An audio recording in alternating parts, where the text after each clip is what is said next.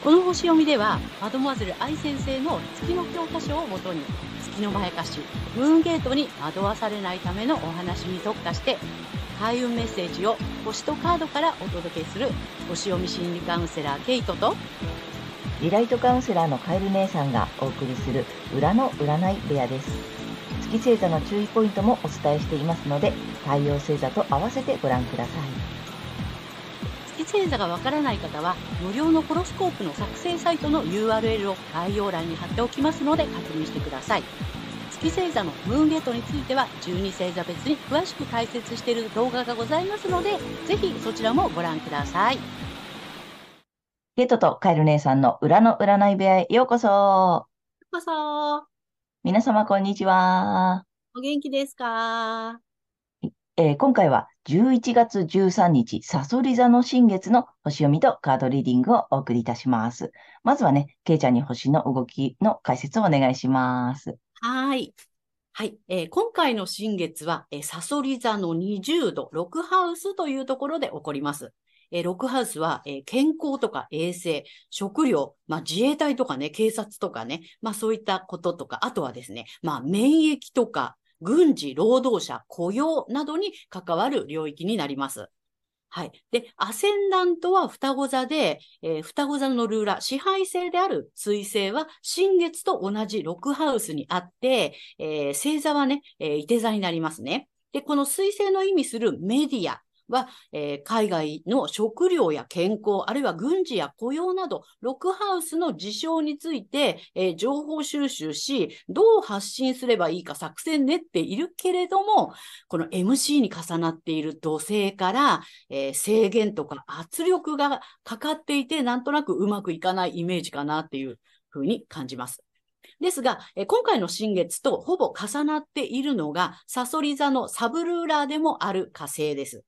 えー、サソリ座や軍事の要素をより強める感じがします。また、大牛座の天皇星が180度という緊張、対立の角度をとっていて、えー、隠された問題などがインパクトを伴って浮上してくるかもしれません。この一触即発バッチバチの緊張状態を、えー、緩和してくれるのが、えー、魚座の海洋星。これ、オーブっていうね、角度の許容範囲なんですけども、それを広めに取ればね、レクタングルという、えー、長底の三角形、直角三角形が形成されます。そして、えー、この新月のサビアンシンボル。サビアンシンボルは1度プラスして21度で読むんですけども、これがですね、面白いワードがついていて、えー、職務放棄兵士。職務を放棄する兵士っていうことですね。で、このキーワードがね、反抗心、信念、頑固となっています。で、新しい意志を押し出すことで古い環境に異を唱えるという意味があります。なので、えー、私たちの意識はこの浮上した問題に対峙し、流されることなく、新しい意志を押し出すことで、今までの環境を受け入れずに声を上げていくという流れになりそうです。で、個人的にも今まで見てこなかったこと、隠してきたこと、え、潜在意識の奥深くにしまい込んでなかったことにしたことなどが、まあ、インパクトを伴って浮上してくるかもしれません。それは特に健康についてや、え働き方に関わる場面だったりしそうです。で、この浮上した問題に向き合い、流されたり諦めたりせずに、この社会でこう生きていきたいというビジョンに沿った新しい意思を押し出して、今までの環境を受け入れずに、こうしたいんだと声を上げていくことになりそうです。前回の、えー、満月で大きな夢の中に逃げ場なしで飛び込むことにチャレンジし、今回は古い環境に染まらずに新しい意志を押し出していくことなどを促され、私たちの気持ちもそちらに向かっていきそうです。ですのでね、あの、信念をね、試される、そんな2週間になるかと思います。大まかな流れはこんな感じです。ありがとうございました。ありがとうございます。なになにこのバッチバチって。バッチバチ。バッチバチなのよ。なんか角度的にはバッチバチなんだね、じゃあ。そうそうそうそう。もう睨み合ってる、正面で。で、火花散らしてる感じ。もう。うん。火星と天皇星。これはちょっとやばいんだよね。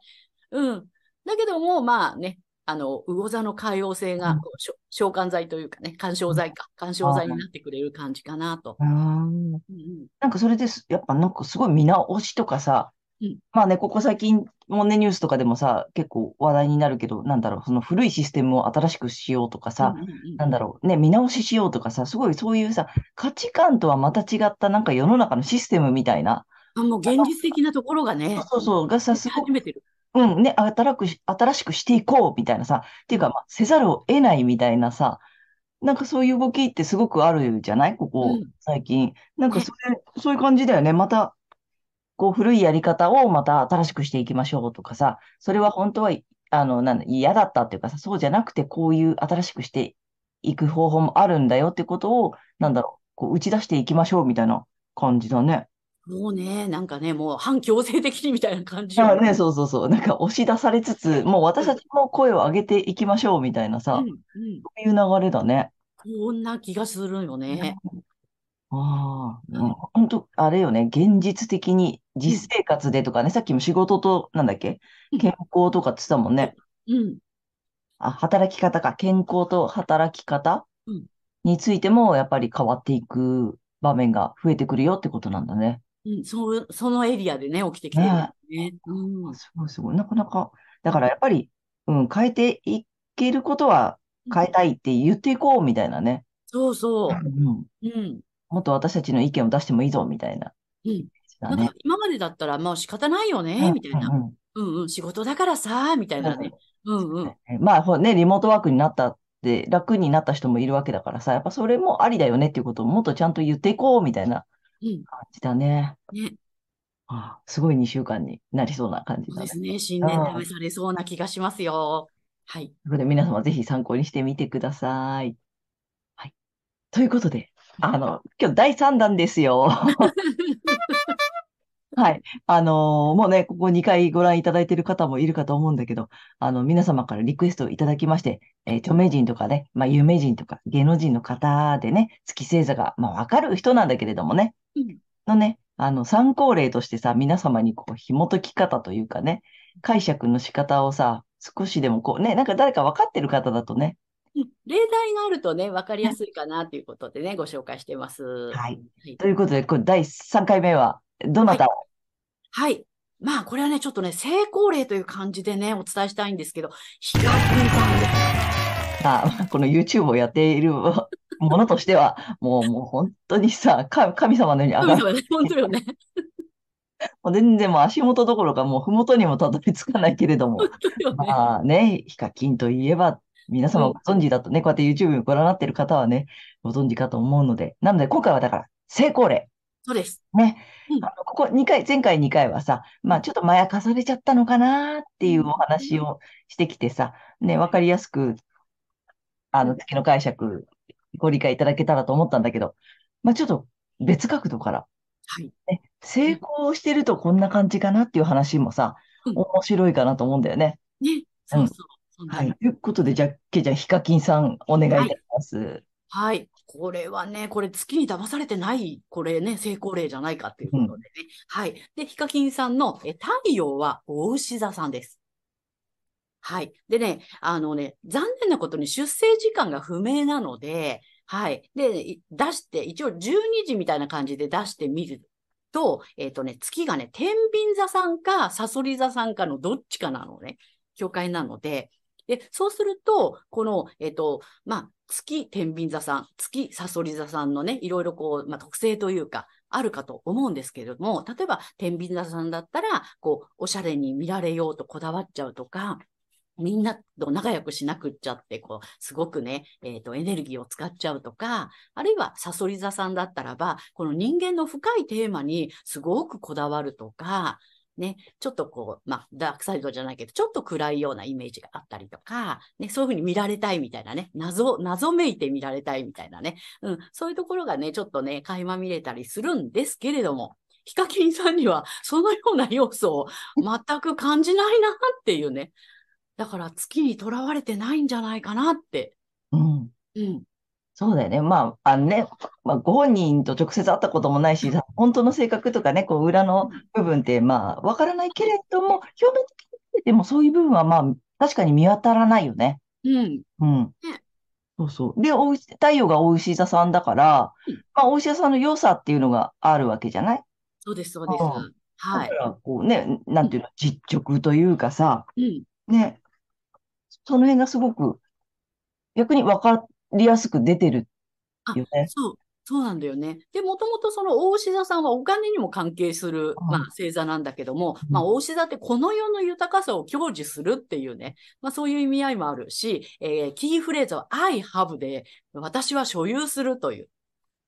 だから所有してますよね、みたいな。うんめっちゃ所有してますよね、みたいなね。特にあれだよね、物とかね、うんこう、自分、個人の、しかも個人の所有だよね。あそうそうそう。うんそうなんね。そうなんです。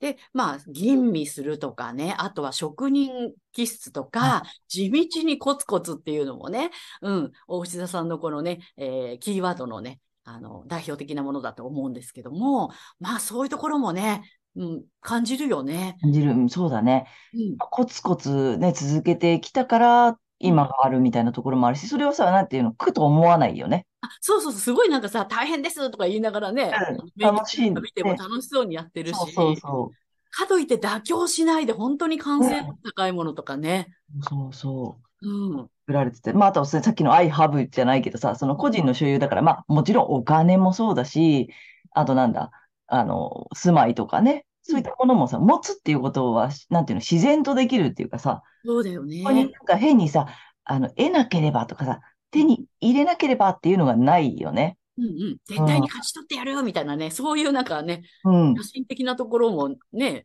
あるようには見えない。そうそう。だから、まあ簡単にそのさ、月の計算をこうやってご覧になっている方にすれば、その、こだわってないってこういうことだよねっていうさ、うんうんこれが月お牛だとさ、持ってないとやばいとか怖いとかってなってくるじゃない？そうそうじゃないよね。やっぱり太陽がお牛座さんだから、普通になんか、こう手に入れるみたいなさ、うんうんうん。持つみたいなさ、お金あるみたいなさ、そうそうそう。ね、時計とかもねたくさん買ってみたりとかさ、そうそうそう。で、買っちゃったーってね。で、うんあの、ご会長ですみたいな感じで同時にしてたりね。そうなんだよね 楽。しんでるなっていう。うん。うん。そうだ。まあだから、て、月星座が天秤かサソリかどっちかなんだよね。うんなんだよね、時間でね。そうでも本当、どっちにしても、その要素はまあ、こうやって見て、あ、周りから見てても、ちょっと見当たらない、うん。うん、感じかな。うん、囚われてないんじゃないのかな。ねだからこそうまくいってるのかな。そうそう。だ、だ、だからといってさ、周りと調和ができないわけでもないしさ、ね、仲良くね、YouTuber 同士でお友達の方とも仲良くやってたりするし、まあ、天秤座の、もし天秤座だとしたらそうだし、で、逆に月がサソリだとしたら、あれよね、そのダークサイドというかさうん、あれ、あの、月サソリ座さんの特徴としては、その裏の裏まで知ってないととかね、そう。あの、世の中の仕組みの本当の意味とはとかね、そうそう そういうことを知らないとダメとかって思いがちだけど、そんなこともなさそうだもんねなさ。そうよね、なんかね。本当になんか目の前の楽しいことを、うん。なんだろう。本当にさ、なんて言ったらいいの？あの、面白いんだよね、見てて。だからさ、そうだよね。そううん。う、難しいこととか一切言う、言わないじゃない？そうね、そうね。あそこがいいとこだと思うんだよね。そうね、本当にね。うん。うん。バター山のように買ってきてさ、バターでさ、しゃぶしゃぶとかさ、なんか、なんか、ただただ楽しい、見てて、なんかほっこりするっていうかさ、うん。あそこがひ、なんかこう、人気の秘訣っうん。そうだね。て思うんだよね。でも、やっぱりちゃんとコツコツ努力もしてるし、結構ね、編集なんかもご自身でやられてたりするっていうこともね、聞くからさ、うんうん。そんなところもやっぱ大石田さんっぽいよね。そう、本当そう思う。うん。うん。なので、まやかされてないとこんな感じだよ。そうね。の本当にね。今日はお伝えしたいんだけれども。成功例としてね。うん。うん。そう、だから太陽のまま、太陽の良さを生かして、うん、まあ、そこにもなんていうの、やりすぎずっていうのも必要だよね。うん。そうね。自然、だからやっぱ自然体でいることなんだよね。うん、そうだと思う。本当に自分らしく太陽を輝かせてると、あんな感じなんだろうなっていう。うん。うん。そうなんだよね。うんで、多分ね、まあ、ヒカキンさんはさ、その月星座がなんてご存知ないと思うからうんさ、そこに引っかからないようになんてことも意識してないと思ううんうんうん。から、うんだからこそ逆に本当にここにはこだわってないっていうのもさ、すごいよね。うんすごいよね。うん。まあ、おしゃれじゃないわけでもないんだけれども、そう、うん。ね、なんかほら、まあ、ブランド物とかもちゃんとさ、なんかお買い物とかって言ってたりもするしね。うん。でも、こだわって、なんかつ、なんていうのこだわり出すとさ、月星座だからさ、ちょっと、は、変な話、変な方向行っちゃうんだよね。そうだね。逆に、こだわると。うん。でも、それもないじゃない？やっぱり。うん。うんああ、すごいよね。すごいよね。うん。まあ、他の方もそうだけどさ、こう人生の中で一度や二度まやかされることがあっても、まあ、それはよしとしようみたいなさ、なんかあるじゃない、そういう時って。うんだからまあ、これからさ、などこかに引っかかる部分があるかもしれないけど、まあ、太陽の、なんていうの？ありのままうまくやっていただけると、こんな感じに、楽ねしそうに、うんね、あの、成功するんだよねっていう感じかな。そうだね。ううんん。いい例だと思います。そう、うん。あの、ぜひぜひ、この、まあ、今回面白いよね。ちょっと月星座が2種類可能性があるよ。そうそう。ね。うん。っていうのも面白いところだし、で、どっちにしても当てはまってなさそうだよねっうん。ていうところをね、ちょっと皆様にもぜひさ、まあ皆様から見たヒカキンさんっていうのもあるかもしれないけどさ、ね、ちょっと参考に、お牛座さん、太陽がお牛座さん。はいうんで、月が、えー天秤座か、えー、サソリ座か、どっちかっていう目でね、ちょっと見ていただけると、まだわかりやすいかと思うので。うん ということで、今回はヒカキンさんをお送りいたしました。いゲイちゃん、ありがとうございます。はい。えーということで、この後は引き続き12星座に行きたいと思います。お願いします。はーい。では、今回の新月が水亀座さんにとってどんな新月なのかっていうことでお伝えしていきたいと思います。水亀座さんが古い環境に染まらずに新しい意思を押し出すことなどを促されるエリアは、キャリア、ビジネスやライフワークなどの、えー社会的立場の領域になります。えー枠にとらわれない改革者でもある水亀座さん。えー今までのセオリーややり方などで、え違和感があるものを採用するのは一旦やめにして、新しい意思を押し出していきましょう。そしてこの時期のラッキーアクションですが、発展のキーワードは、えー積極的、自立、誇りなどです。えー家族や家庭内などの、まあ、心理的な基盤、安心できる場所ですね。で、もしも不満や不安があるならば、その意に沿わない状態から抜け出すイメージを持つことです。で、その住居というね、環境に対しても同じですね。そこから抜け出すイメージをぜひ持ってみてください。そして、金運アップの鍵ですが、精神性に目を向けて、心の中にあるビジョンや願いを具現化していくイメージを持つこと。特に語学や専門的な学びをされている方は、習得した暁にはと想像を膨らませてみてください。金運のスイッチになりそうです。はい、ここまでが太陽水亀座さんへのメッセージとなります。ここからは月水亀座さんへの注意ポイントです。で、月の解釈ということでね、毎回お伝えしているのですが、今回はですね、その星座の、え代表的なキーワードということでお話ししたいと思います。で、水亀座さんの代表的なキーワードが、え革新的、普遍性、あとは博愛などになります。なのでね、月水亀座さんはそういったことにね、あまりこだわらない方がよろしいかと思います。で、そんな月水亀座さん、この時期ですね、え月にとらわれると、キャリア、ビジネスやライフワークなどの社会的な立場の領域で、えー環境や慣習を拒否して意思を貫きたいという思いが出てくるかもしれませんが、えそれがですね、すべてを失わせるムーンゲート、月のまやかしですのでご注意ください。えーまあ、意識するのはですね、ご自身の太陽星座でお伝えしているエリアになります。この月のまやかしから抜けるためには、え反対星座の太陽獅子座さんの回をぜひ参考にされてみてください。反対星座を活用しますとリセットができますので、月と太陽が同じという方には特におすすめです。で、この反対星座の活用なのですが、えー、獅子座さんのですね、えーキーワード、自尊心とか創造性、クリエイティビティですね、あとは自信などを意識しながら、えー太陽獅子座さんのラッキーアクションなどをぜひ取り入れてみてください。はい、星読みは以上となります。ありがとうございます。ございます。はい。ということでね、今回は、えっと、星座のキーワードをお伝えしてるんだけど、まあ、なんて特徴だよね。そうね。なので、えっと、まあ、月、水亀座さんがご覧になっていると、お、いただいてると思うので、まあ、その、そもそもね、水亀座さんのキーワードが、さっき言った革新的とか普遍的とかさ、なんだ、博愛なんだよね。こうんなん、な、広くみたいなね。そう、みんなにとっていいように。うんうん。あとさ、天才的とかね、そう、あと個性的とか個ね。性的、こう、まあある意味、こう、奇抜で、なんていうの？うんちょっとね、個性がキラリと光るみたいな奇抜みたいなイメージがあるよね、キーワードがね。なので、そこにこだわりがち。うんなんかそういう人が素晴らしい。だからそういう人になりたいみたいなさ、っていうことを結構無意識で思っていたりするんだよね。そなので、この、まあ、そこで反対星座でちょっとこう引き戻すというかさうん、ね、あのーうん目覚めていただきたいので、で、反対が、えっと、獅子座さんか。なるほどね。でも、まあ、で、獅子座のキーワードが、その自尊心、まあプライドだよね。プう。うんあ自信があるとかも結局、こう、あつながってるよね、プライドとね。うんで、あと何、想像、クリエイティビティか。なるほどね。だから、で、第二星座じゃない？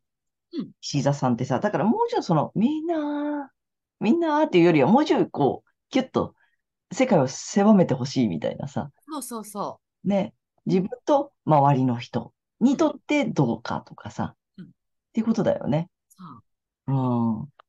で、なんかもう、もっと自信持って、もちろんね、自信持っていいし、みたいなさ、その辺を採用していただけるとうん、このね、まやかし部分から抜けられるかな、っていう感じかな。だから社会というよりはうん仲間内でみたいなね。そうだね。うん、仲間内でみんなリーダー格みたいなうね。んうん。なんかこう、宇宙規模になりがちだから、そうそうそうそねう。月が、あの、月水亀座さんはこう、宇宙規模で博愛とか、この愛とかってなりがちだから、もうちょっとこう、キュッとね、うんあの、狭めるっていうイメージをしてみるといいかもしれないね。そう。うんうん。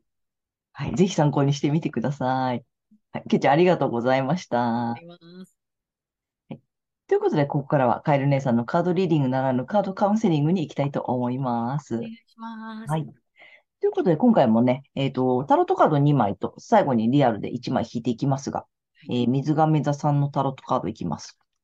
ダダンお。うん、なかなかね、面白い。もやっぱりね、あの、星読みに似てるなと思ったんだけど、まず1枚目こっち引いてます。う、はい。これね、カップの2の逆位置ですうん。で、えっと、補足とアドバイスっていうことで、ワンドの3の聖地です。はい。なかなかね、面白いよ、やっぱりう。んうん。まあ、1枚目からいくね。えっと、このカップの2の逆位置なので、なんか最近、なんだろう、ちょっと周りの人とギクシャクしたとか、うまくいってないとかさ、思い通りになってないとかさ、ちょっと対人関係、あとうん、信頼関係築きたかったのに、なんか失敗しちゃったとか、うまくいかなかったとかさ、なんかあの人とうまくやりたかったのに、みたいなさ、なんかそんなことがあるのかな。あと、こう、気持ちが通じなかったみたいなね。うん。なんか分かってほしかったのに分かってもらえなかったとかさ。うん、なんかそんな感じかな。あとなんだろうな。うんとね、ちょっと、だからさ、なんつなん、ちょっとパタンって閉じちゃったのよね。あ、なるほど。ううん。なんか、あれ、うまくいかなかったからパタンみたいなさ。うん。うん、そんなことがもしかしたらあったのかもしれない。うん。なんかうまくやりたかったんだよね。うん。でね、でもアドバイスとね、あの、なんだ、補足とアドバイスが、まあ、ワンドの3の正位置なので、うん。あのね、チャンス来る。あ、そううんね。ちゃんとね、見通し立つのではい、で、あとね、動き出すチャンスをね、待ってんのよ。うんうんうん。だから今じゃないかもしれない。うん。もうちょっとしたら絶妙なタイミングが来るからさ、なんか分かり合えなかったとか、分かってもらえなかったとかさ、うまくいかなかったと思っても、なんかね、勝手に向こうから来る。うん。うん。チャンスが来るからさ、ちょっと待ってていいんじゃないかな。うん。なんか深追いしなくてもいいかもしれないね。なるほどね。なんかもっと分かって分かってとかって、ううん、やらなくても、向こうから多分歩み寄ってくる。うん。うん。し、向こうから解決がやってくる。うん。そんな感じがするから、いいいいよね。ねうん。そんな感じだと思います。はい。で、えっと、3枚目がね、リアルで、よいしょ。久しぶりに天使さんのカードを引いてみたいと思います。そんな水亀座さんに。1枚ください。はい、これ。いきます。ダダン。お、なんかちょっと久しぶりに渋いカードが来たね。ほんとね。あーほんとね、知識を自分のものにする、だって。もなんかね、ちょっと H とつながるって感じだね。ああ、なるほど。うん水亀座さんっぽいな。よね。そうそうそう。だからさ、水亀座さん的に多分ひらめきが降りてくるから、うん。うん。あの、わたわたしなくていい感じ。うん。なんとかしようとかさ、これなんか解決しとかなくっちゃとかさ。うん。なんかなん、わたた、なんとかしなくちゃ、あわわってやらなくてうん、あの、多分、あの、向こうからメッセージが来るし、で、向こうから歩み寄ってくるし、うんうんあの宇宙からメッセージ来る。そうだね。うん。それを受け取るのを待つ感じ？うんうんうん。なんかどちらにしても待つっていう感じ。ううんん。向こうから答えがやってくる。うん。感じが、すごくいいと思います。ね。はい。ということで、えーカエル姉さんのカードカウンセリング以上となります。ありがとうございました。はい。ということで、今回は11月13日、えー、サソリ座の新月から11月26日までのね、星読みとカードリーディングをお送りしました。と皆様、太陽星座のね、えー回をご覧いただいていると思うのですが、ぜひご自身の月星座も調べていただいて、えーそのね、注意ポイントもご覧になってみてください。また、月のまやかしから抜けるために、反対星座の回もね、ぜひ参考にしてみてください。ということで、えー、けいちゃん、次回の放送は？えー、11月27日、双子座の満月となります。はい。あと、いつもチャンネル登録やグッドボタンなど励みになっております。ありがとうございます。ます。はい。えー私たち2人の個人鑑定の詳細やブログ、えー公式 LINE などの URL は、えー概要欄に載せてありますので、そちらもぜひよろしくお願いします。ということで、皆様、素敵な2週間をお過ごしください。またねー。ありがとうございました。ありがとうございました。